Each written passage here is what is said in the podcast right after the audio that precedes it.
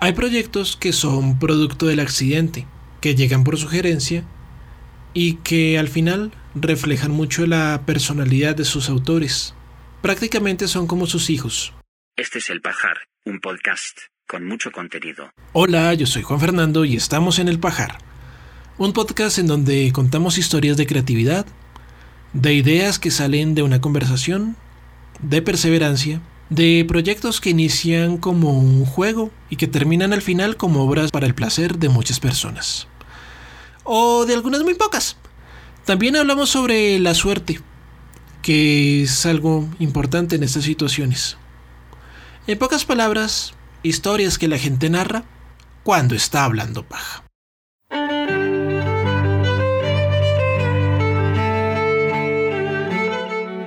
Y es que al igual que la historia de Beatrix Potter, narrada en el capítulo anterior, la historia de su personaje insignia, el conejo Peter, tiene una trama muy interesante y unos giros que parecen de novela, que a mi opinión personal vale la pena dedicarle un episodio el día de hoy. Así que vamos a hablar del nacimiento de la obra de Peter Rabbit y el Peter verso de Beatrix Potter. No puedo decirle Porter verso porque se relaciona con lo del mago y eso es otra historia.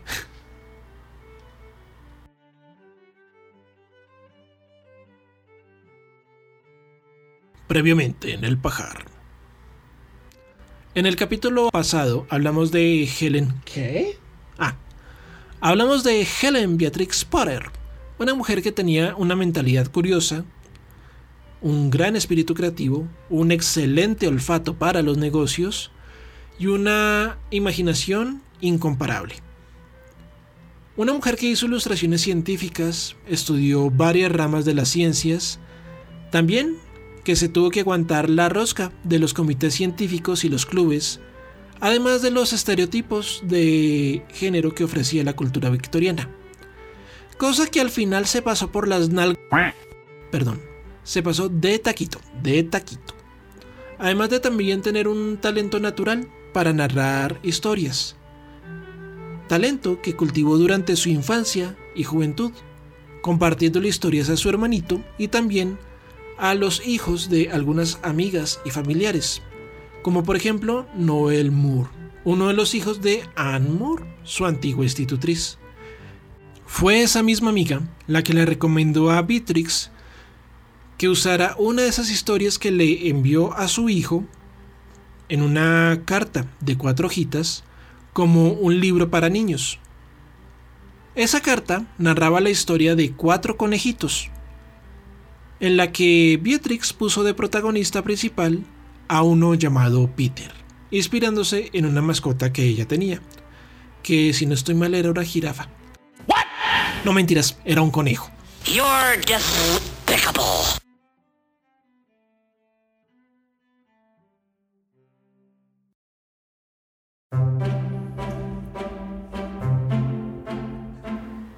Después de esa sugerencia, Beatrix decidió hacerle caso a su amiga.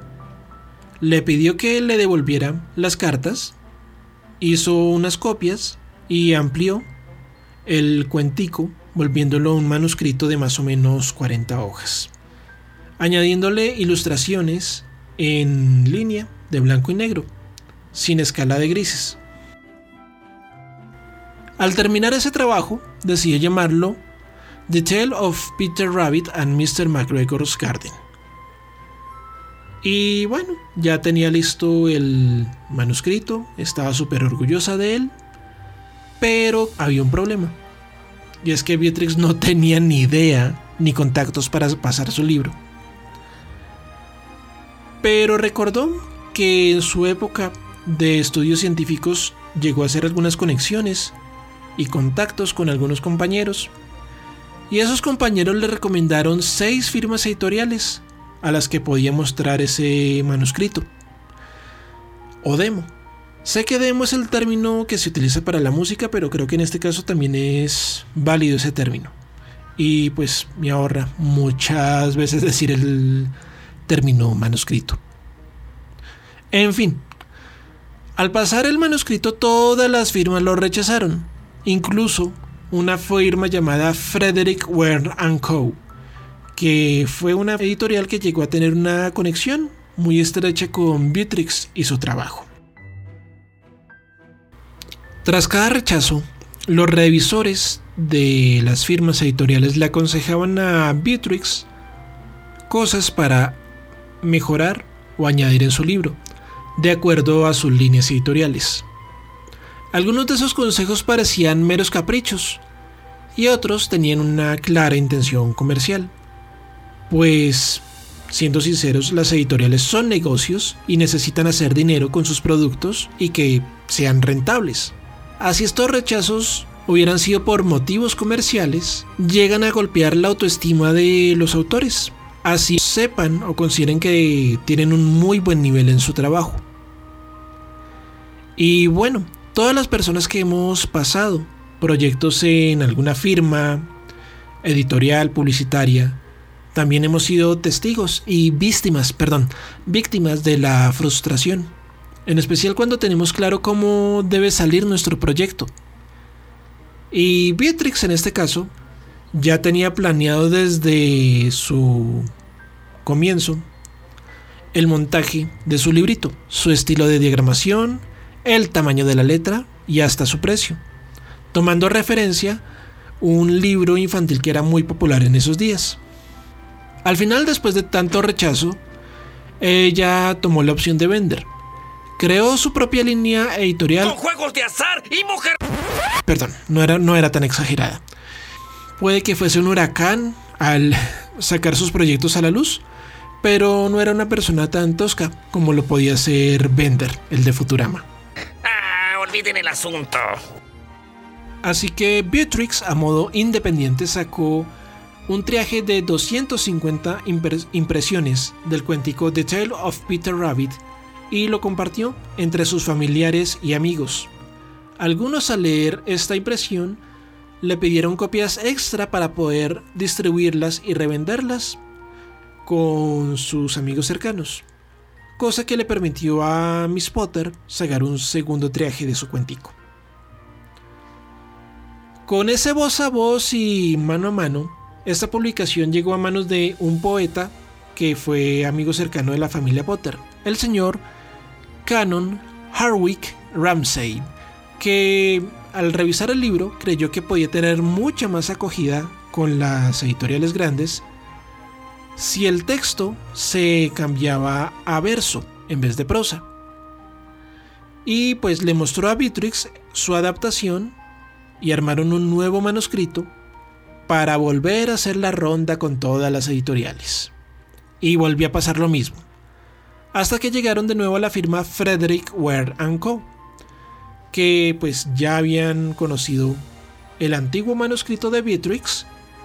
Y pues vieron que el libro, el texto en prosa, tenía mucho más potencial que ese enredijo en verso. Y notaron el potencial de otras ilustraciones que Beatrix les había compartido en esos tiempos, ilustraciones hechas a color.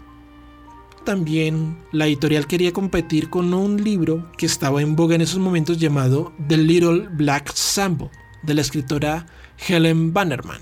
Ese libro ha tenido en la actualidad varias actualizaciones, cambio de título, de nombre, cambio de términos, porque obviamente los tiempos han cambiado y evolucionado y algunos términos que pues no parecían tan fuertes en la época victoriana son bastante ofensivos y racistas en la actualidad. Y bueno, no solamente querían competir directamente con este libro, sino con otros libros álbumes o libros de bolsillo que estaban en boga en ese entonces. Por cierto, Beatrix Potter fue la precursora del libro álbum que la mayoría de nosotros hemos podido tener en nuestras manos en nuestra niñez. Cuando la firma Frederick Wayne vio el libro en verso y vio de nuevo los dibujos en línea del libro El Conejito, le preguntó a Beatrix por qué no probaba con las ilustraciones en color.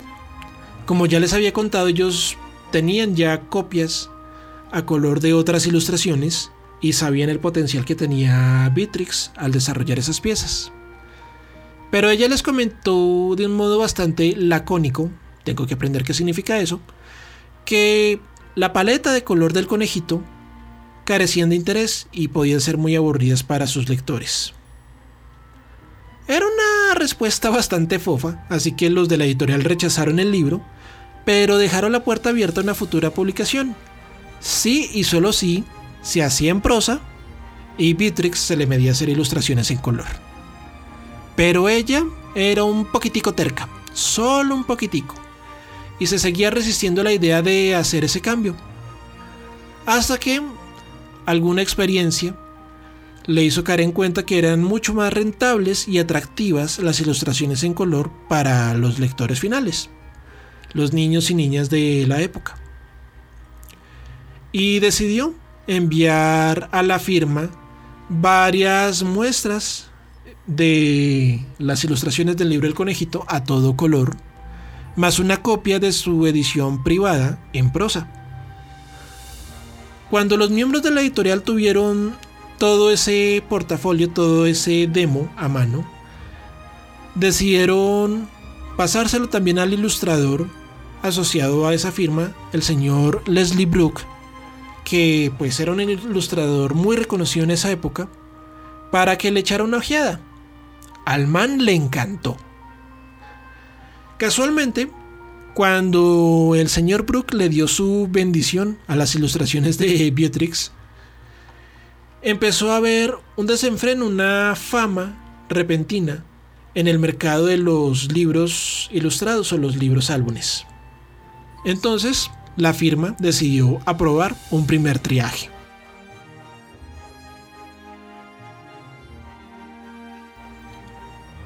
Mientras estaban los de la firma editorial realizando todo el proceso de impresión y corrección de color, cosa en la que Bitrix estuvo revisando a cada momento, pues estaba también en paralelo distribuyendo los números que quedaban de su edición privada del cuento de Peter Rabbit. Parte de su segundo triaje incluyó una nota sobre el fallecimiento de la mascota Peter, de la que se basó ese libro, que falleció el 26 de enero de 1901 a la edad de 9 años. El tiempo pasó y en el mes de octubre del año 1902 salió a la luz la primera publicación comercial del libro de Peter Rabbit, con un traje de 5.000 ejemplares, que se agotaron rápidamente. Y pues el libro tuvo tanta fama que, según cálculos que ofreció la editorial, al final de año se imprimió un triaje total de 56.470 copias, haciendo que este cuentico fuese todo un éxito. Pero a pesar de todas estas cosas buenas que pasaron con el libro de Peter Rabbit, ocurrió algo que normalmente pasa cuando una publicación llega a tener muchos éxitos. Los bootlegs y la piratería. Vale muchachos, podemos cambiar la canción porque voy a hablar de un problema de piratería y vamos a usar una canción con licencia. Eso nos deja muy mal.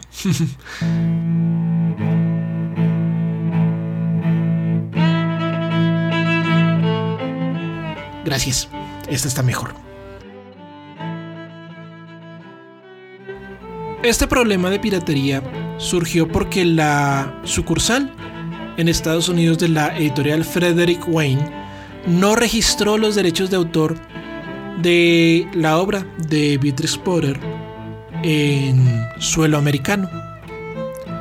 Lo que hizo que a mediados de la primavera de 1903, otras editoriales sacaran copias y versiones sin licencia del cuento, copias de las que ella no iba a recibir ni un solo centavo. Algo parecido al problema que ocurrió con la marca del cereal Conflex, que eso es otro tema lejano al editorial, que se les olvidó registrar el nombre. En fin, Beatrix no recibió regalías de esos otros cuentos ni reconocimiento. El daño ya estaba hecho. y nada se podía hacer, más que afrontar las pérdidas.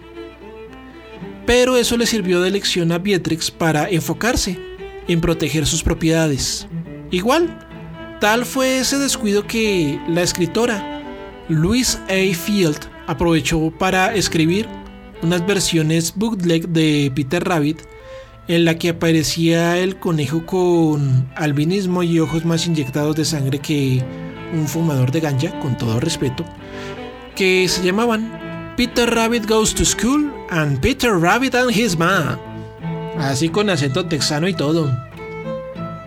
Beatrix sabía que ya no se podía hacer nada, pero se dio cuenta de que debía proteger sus personajes y también que iba a ser rentable ofrecer licencias sobre ellos cuando su papá, un señor abogado que también era fotógrafo aficionado, llegó una vez a la casa con una ardillita de juguete que tenía el nombre de uno de los personajes que ella había inventado para un cuentico, la ardilla Notkin.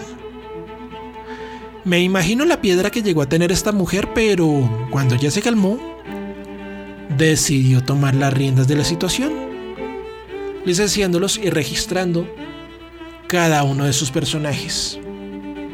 No solamente vendiendo sus libros álbum, sino también ofreciendo mercancía de cada uno de sus personajes como productos originales y licenciados.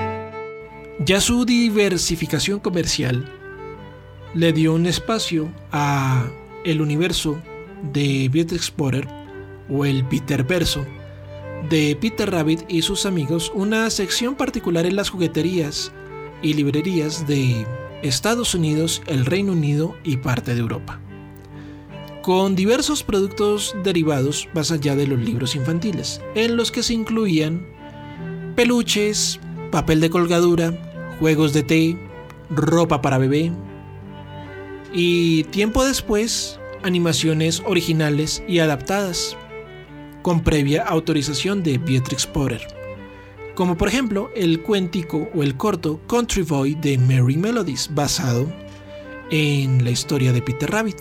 Por cierto, Merry Melodies para el público hispanohablante es lo que conocemos como fantasías animadas de ayer y hoy. Tiempo después también otras empresas se dedicaron a hacer bootlegs en VHS de la historia del conejito. Cosa que también han tenido que pasar eh, corporaciones como Disney y creo que también Warner Brothers. Y también Warner Brothers.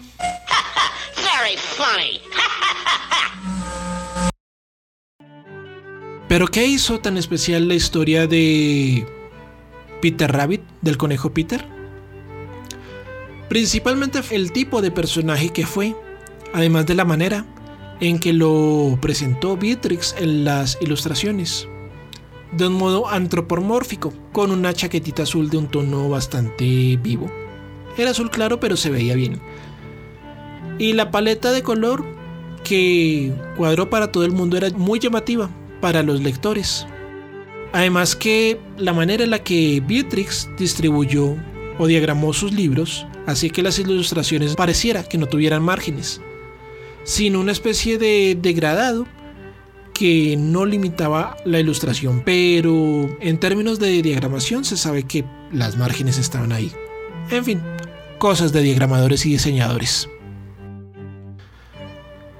Peter Rabbit como personaje fue un antihéroe o sea, un protagonista que se movía en la línea delgada de la maldad y la picardía.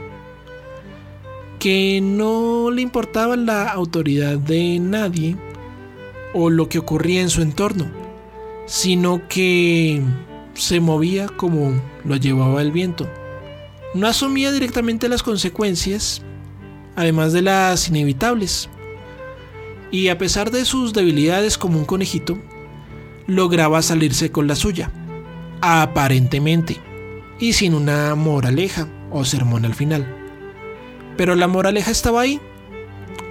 aparecía al final de un modo muy sutil. Por ejemplo, y un spoiler del cuentico, a Peter Rabbit se le aconseja que no se meta en una huerta en la que su padre fue asesinado para ser luego ejecutado públicamente con un pastel de la familia MacGregor. Al entrar en la huerta se roba un montón de verduras, zanahorias, alberjas, guisantes, eh, rábanos, hasta que al final le da una indigestión muy fuerte. Cosa que le impide escaparse del señor MacGregor, el dueño de la huerta, que casi lo atrapa. Y al final él tiene que salir de la huerta completamente desnudo y de puro milagro.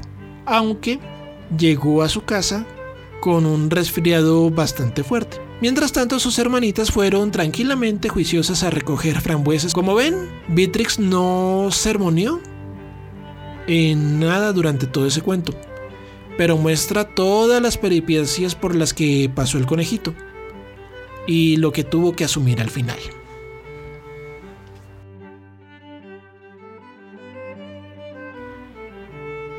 Eso en términos de narración. Pero en el lado de las ilustraciones lo que hace a Peter Rabbit interesante, bueno, obviamente una ilustración es un tipo de narración con un enfoque más visual y bla bla bla bla bla. Pero lo importante de esta narración visual es el ángulo en el que Beatrix nos pone con respecto al conejito. Nos hace compañeros de él al ponernos al ras del suelo, junto con el protagonista. De alguna manera, eso nos ayuda a empatizar mucho más con el conejo y nos importe su destino de verdad, verdad, de veritas, de veritas. Así este sea un animal completamente travieso. Algunas personas también llegaron a decir en varios artículos, ensayos y ponencias que este conejo incitaba a los niños a la autocomplacencia, victimización y desobediencia. Y es algo parecido a lo que otras personas dicen en ensayos y ponencias sobre los cómics, la televisión, los videojuegos, los podcasts, no mentira, los podcasts no, todavía, para justificar los malos comportamientos. En fin, la hiperbólica.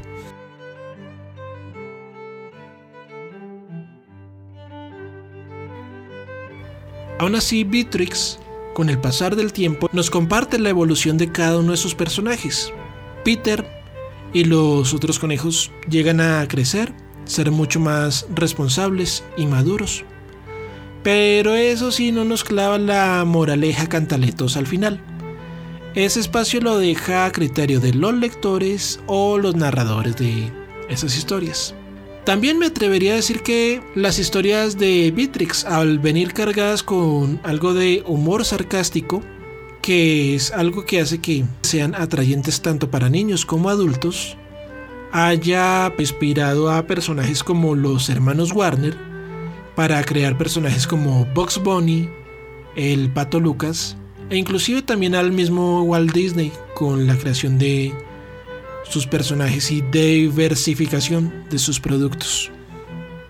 O sea, ella fue la precursora prácticamente de el entretenimiento actual, aunque eso lo dejo más como una opinión personal. Quién sabe si sea cierto.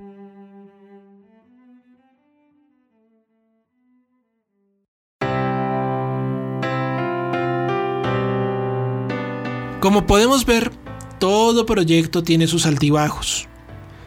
Y en el caso de Beatrix Potter y la historia de su conejo Peter no fue la excepción. Tuvo que tocar puertas en varios sitios.